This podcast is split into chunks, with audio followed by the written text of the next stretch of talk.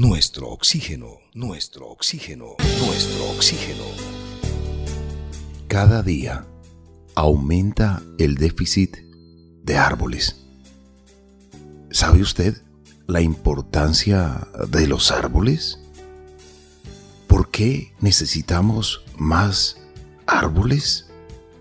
Pues ellos son vitales para la salud del medio ambiente, también para la suya, para la mía, para la de los seres silvestres, porque los árboles filtran el oxígeno, purifican el aire, forman suelos fértiles, evitan la erosión, mantienen el agua superficial y los ríos limpios, captan agua para los acuíferos, sirven como refugios de la fauna silvestre, reducen la temperatura del suelo, mantienen la humedad en el ambiente. Tantos, pero tantos beneficios más que vale la pena comprender, entender la importancia de los árboles en el clima, en nuestra respiración, en nuestra hidratación, en nuestra medicina, en nuestra vida. Hoy reflexionaremos sobre este tema. Un invitado muy especial estará con nosotros.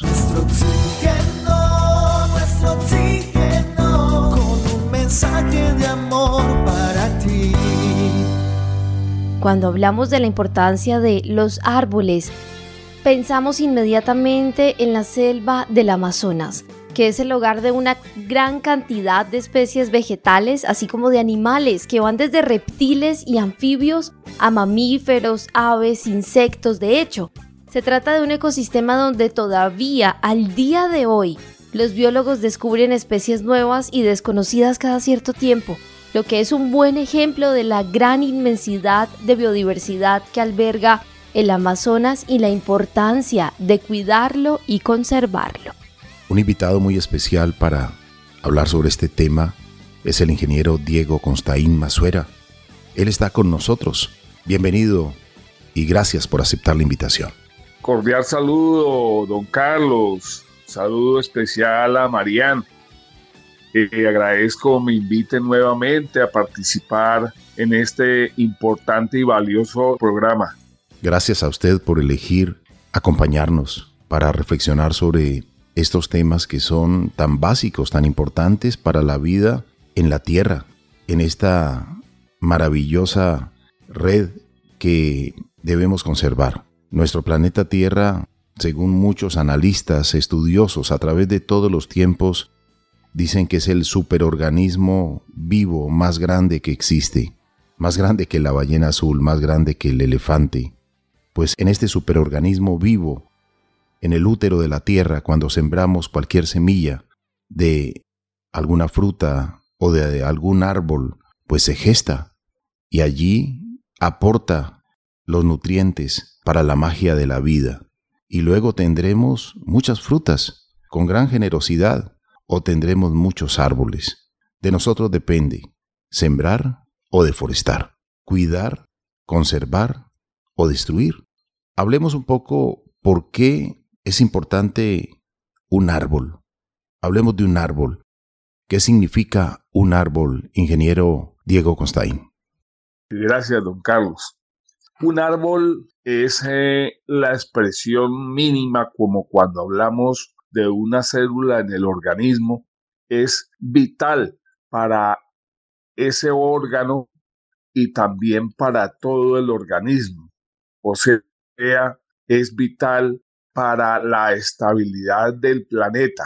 Vemos cómo realmente nos genera beneficios a nivel biológico, pero también hace un trabajo, desarrolla un trabajo muy importante en la estabilización del clima. Cuando hablamos de bosques, cuando hablamos de selvas, cuando hablamos de corredores forestales, estamos hablando de vida, estamos hablando de biodiversidad, nosotros no somos un elemento fuera de toda esta orquesta. Pertenecemos al gran contexto de la biodiversidad. Eh, la crisis de la biodiversidad, ¿cuál es? En la actualidad, la conservación de la biodiversidad de la conservación de los bosques, de los corredores forestales, la conservación del mismo árbol y todo lo que lo compone. Importante hablar del sotobosque, o sea, de los pequeños arbolitos, de los arbustos que acompañan el árbol, el cual tiene una función importantísima para la regulación del agua, para que luego nosotros dispongamos de ella. Volviendo otra vez, cuando hablamos de la conservación de la biodiversidad, esto exige de acciones dinámicas y activas. Realmente estamos hablando de tiempos de extinción de especies, de crisis climática, y de deterioro de nuestro soporte vital. La defensa de los bosques se convierte entonces en una disciplina que trasciende lo netamente biológico y se, se torna en una actividad interdisciplinaria y humanista. Y el mayor choque que enfrenta su conservación es el desarrollo humano. Hemos entendido que para desarrollarnos necesariamente tenemos que acabar los bosques. Hace unos años se discutía la necesidad de una ética, así como el debate entre conservación y desarrollo necesita hoy argumentos propios hacia una ética pluralista y un modelo deliberativo y colectivo para la toma de decisiones, decisiones eficaces, rápidas, inmediatas, que inevitablemente se encuentren dilemas morales en torno a las realidades de la ecología y la conservación. La conservación de los bosques, la conservación de la especie humana. Hay una bioética en las ciencias biomédicas, pero sí que es necesario que tuviéramos esos principios morales en relación con el manejo de los temas ambientales como guía para tomar decisiones. Qué importante lo que usted dice, ingeniero Diego Constaín, tomar decisiones. A veces porque nos consideramos dueños de un terreno, tenemos el título de propiedad, nos consideramos dueños del árbol. Y si hay un árbol centenario, un venerable árbol de muchos años, a veces se toma la decisión de cortarlo. Así de sencillo, porque es que llegó el dueño del terreno y dijo, córtenlo, porque es que ahí voy a hacer tal cosa. La verdad es que siempre en nuestros proyectos pequeños, medianos o grandes, debemos tener en cuenta también el indicador ecológico que hay de ecología en ese lugar. ¿Cómo lo conservo? ¿Cómo equilibro? ¿Cómo mantengo el equilibrio del clima, de la estética, de la biodiversidad? Marían, sobre esto hemos hablado mucho en este programa y realmente debemos seguir aprendiendo mucho más de lo que significan los seres vivos de la naturaleza. Y en este caso nos referimos a este ser vivo, vegetal, que parece pasivo, pero que en realidad es muy pero muy activo. Definitivamente, Carlos Alberto, el árbol en su individualidad, como nosotros lo queramos ver, o incluso en una extensión de bosque en eh, el parque del barrio, cumple una función importantísima. Él allí está albergando la vida, también está permitiendo la vida. Su copa, pues para las aves estos son los mejores hoteles para las aves migratorias cuántas especies podemos hacer memoria y un ejercicio en este momento aquí en el programa. ¿Cuántas diferentes especies de animales nosotros no hemos visto en los árboles que están cerca a las canchas del barrio, por ejemplo? O en, en el bosque más cercano, cuando vamos a una finca. Siempre allí se toman las mejores fotos. Siempre buscamos un árbol hermoso para decir hagamos aquí esta reunión, si es que se va a hacer un picnic y demás. Los árboles cumplen una función también social, cultural muy importante y nosotros debemos cuidar y respetar tanto una extensión de bosque muy grande como la selva del Amazonas, pero también cuidar los arbolitos del barrio. también apoyar a nuestros vecinos, Carlos Alberto, por ejemplo, que están trabajando en la conservación de los que ya están, pero también trabajando en nuevas siembras, que nosotros les apoyemos, les acompañemos, porque sembrar un árbol es sembrar vida. Doctor Diego Augusto Costaín Suera, le quiero preguntar acerca de la selva del Amazonas. Sobre el Amazonas. El Amazonas, considerado el pulmón del planeta, necesariamente lo es. Es un territorio sagrado. Sagrado porque de él toda la humanidad depende. Cuando nos referimos a la importancia del Amazonas, no solamente es el Amazonas, es mirar qué significa el África tropical, qué significa América Latina, cómo la estamos tratando. Anualmente se deforesta un millón doscientas mil hectáreas de bosque, de selva en América Latina. En África se deforesta dos millones seiscientas mil hectáreas.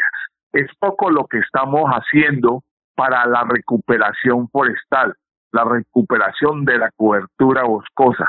Cuando nos referimos a que tenemos que sembrar el arbolito, no es un árbol, hay que sembrar 10, 20, 100 árboles para tratar de mitigar un poco los daños que causamos individualmente en nuestro espacio.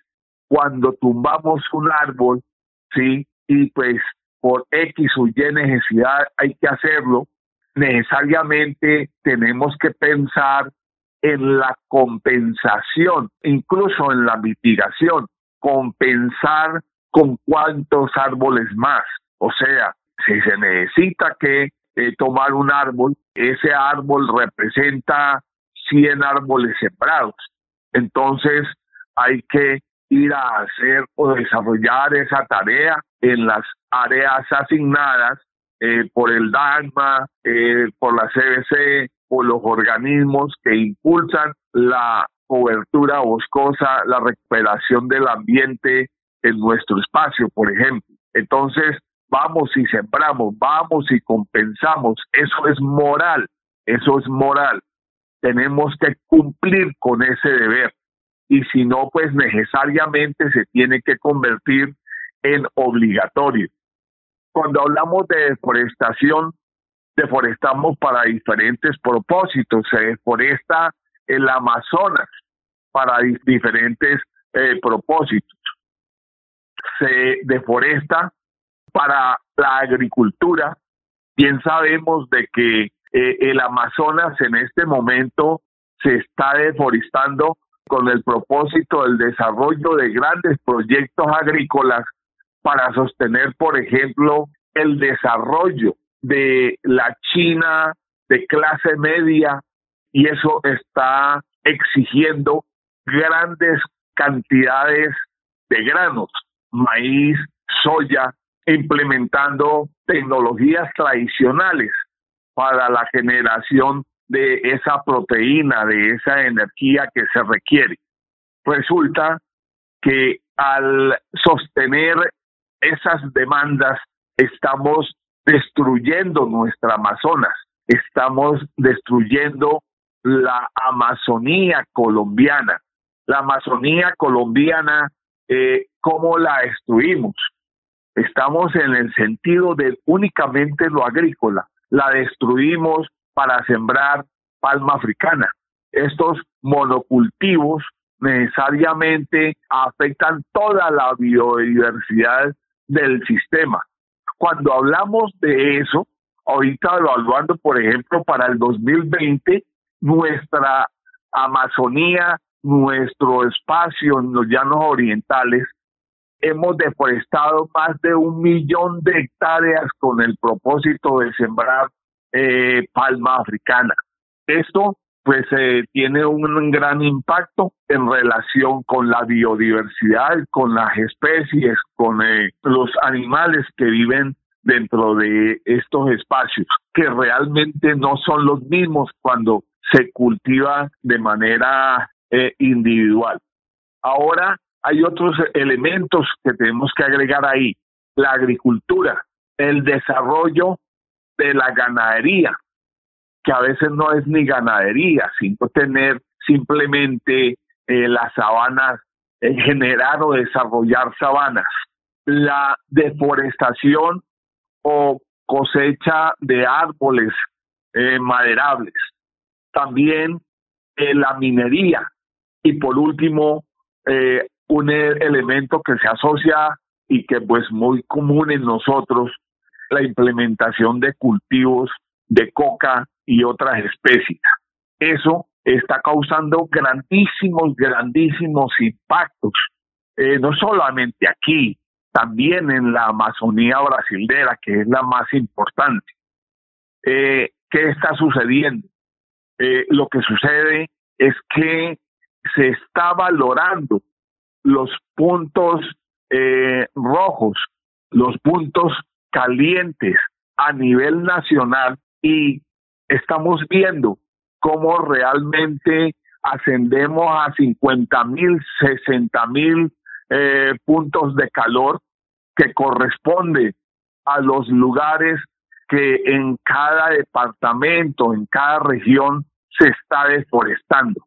La falta nuestra de gobernabilidad realmente da, eh, genera una puerta inmensa para que se continúe deforestando y acabando con la cobertura boscosa nacional. Este año el impacto ha sido impresionante, impresionante. Hablamos de las políticas de protección, pero en el fondo no hay quien cuide el territorio. Y entonces se está demandando grandes áreas para la explotación equívoca de estas especies cuando esos territorios nuestros y la Amazonía, que nosotros somos parte de la gran Amazonía, esos territorios no se están cuidando, esos territorios sagrados no se están cuidando. ¿Y qué pasa? Nosotros, aunque estemos marginalmente dentro de ese sistema, cuando ese sistema tiene comportamientos de receso en relación con la evacuación del agua, me refiero al corredor meteórico de extracción del suroriente, cuando esos mecanismos cesan, toda el agua ingresa hacia el noroccidente. Entonces, nosotros recibimos un impacto mayor. El clima a nivel planetario está cambiando totalmente. Estamos conociendo nuevos referentes. Lo que no tenemos claro es la estabilidad de lo que estamos comenzando a vivir.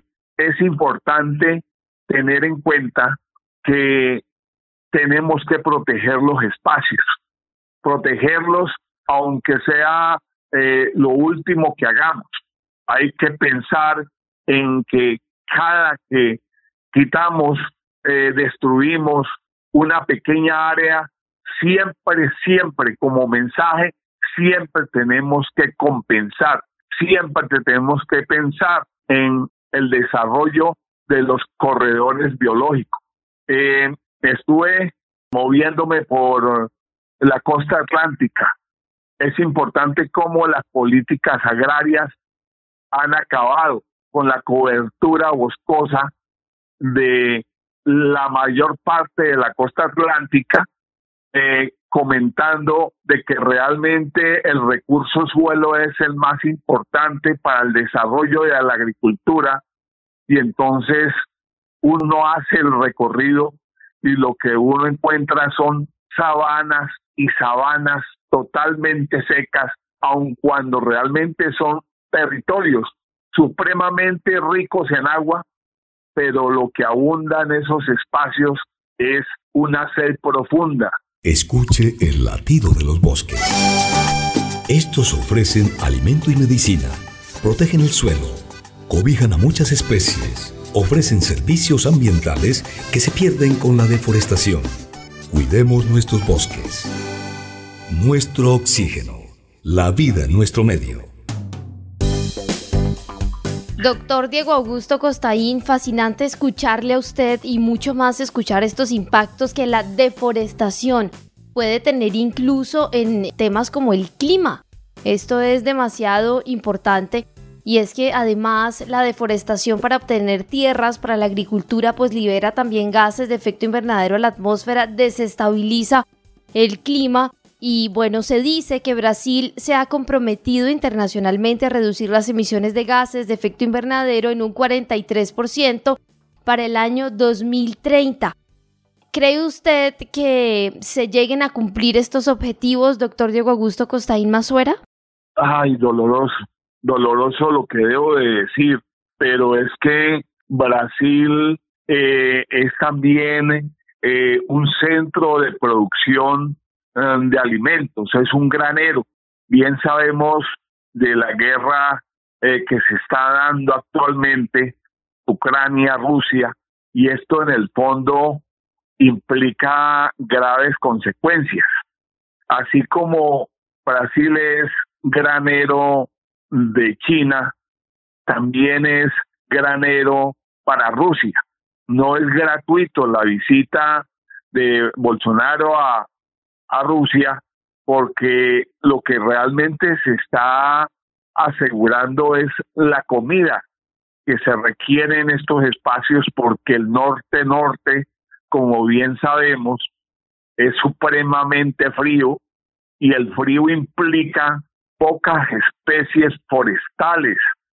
En la medida en que el clima se convierte en más frío, eh, la biodiversidad disminuye.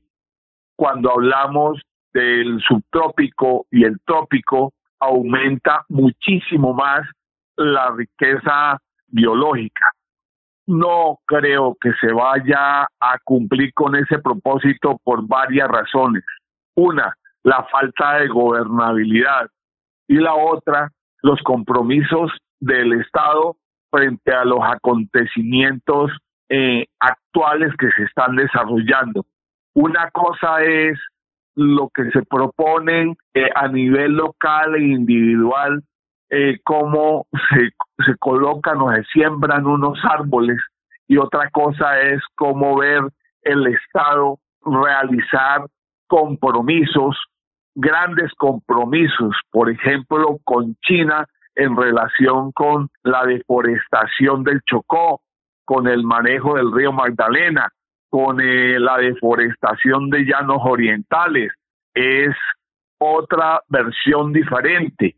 Eh, Brasil es difícil, es difícil que realmente frente a este contexto vaya a cumplir realmente eh, con lo que él está requiriendo. Yo soy muy pesimista, yo soy muy pesimista. Millón doscientas mil hectáreas al año y vamos a seguir sumándoles muchos más, porque es que los contextos a nivel local, regional, nacional, continental, realmente no cambia.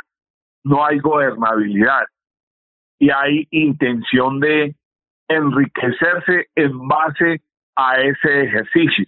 los ejercicios de lo que hablábamos ahora, eh, lo de la cosecha de árboles, árboles maderables, la ganadería, la agricultura, la minería, y la, y la coca.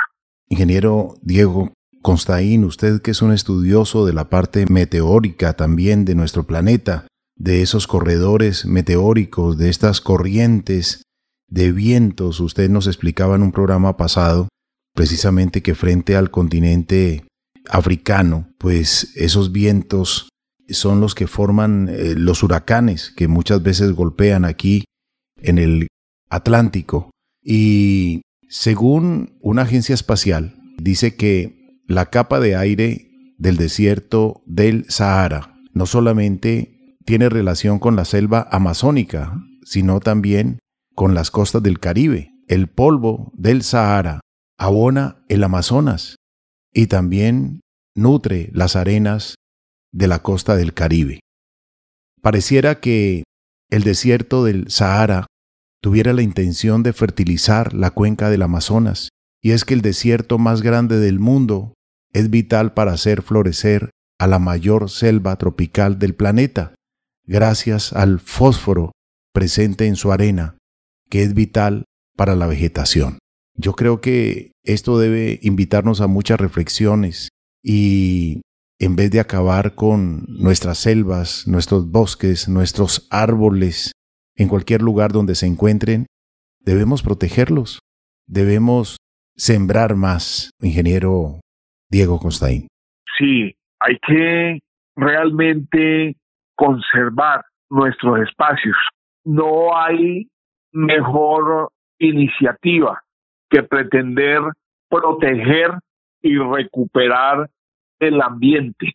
Y el ambiente de lo que realmente inmediatamente a nosotros nos toca. O sea, tenemos que comenzar por nosotros mismos y no solamente dejar eso en manos de otras instancias mayores como eh, como DASMA, sino que hay que proteger el ambiente de nuestro entorno. En Indonesia hay algo especial y muy bonito que ha logrado unos resultados impresionantes incluso con la seguridad alimentaria. Y es que las semillas cosechan las semillas de todo lo que se come y lo van eh, y las semillas la van tirando a los cercos en la medida en que se van desplazando. Esas semillas colocadas en el mejor momento o cuando hay precipitaciones, en ese espacio llueve enormemente, es un espacio de alta pluviometría. Entonces, ¿qué sucede? Se desarrollan los árboles frutales en ese entorno, los van adecuando, los van corrigiendo, los van manejando, pero se reforesta lo que realmente no se reforesta de manera tradicional. Hay formas muy elementales para poder eh, hacer esos ejercicios de siembra y entonces lograr que realmente podamos eh, concebir el desarrollo de, un arbolito, de un pequeño ecosistema, de un bosquecito. Realmente el mejor regalo que nos podemos dar es regalarnos biodiversidad. Ese es el mejor regalo que nos podemos dar individual y colectivamente.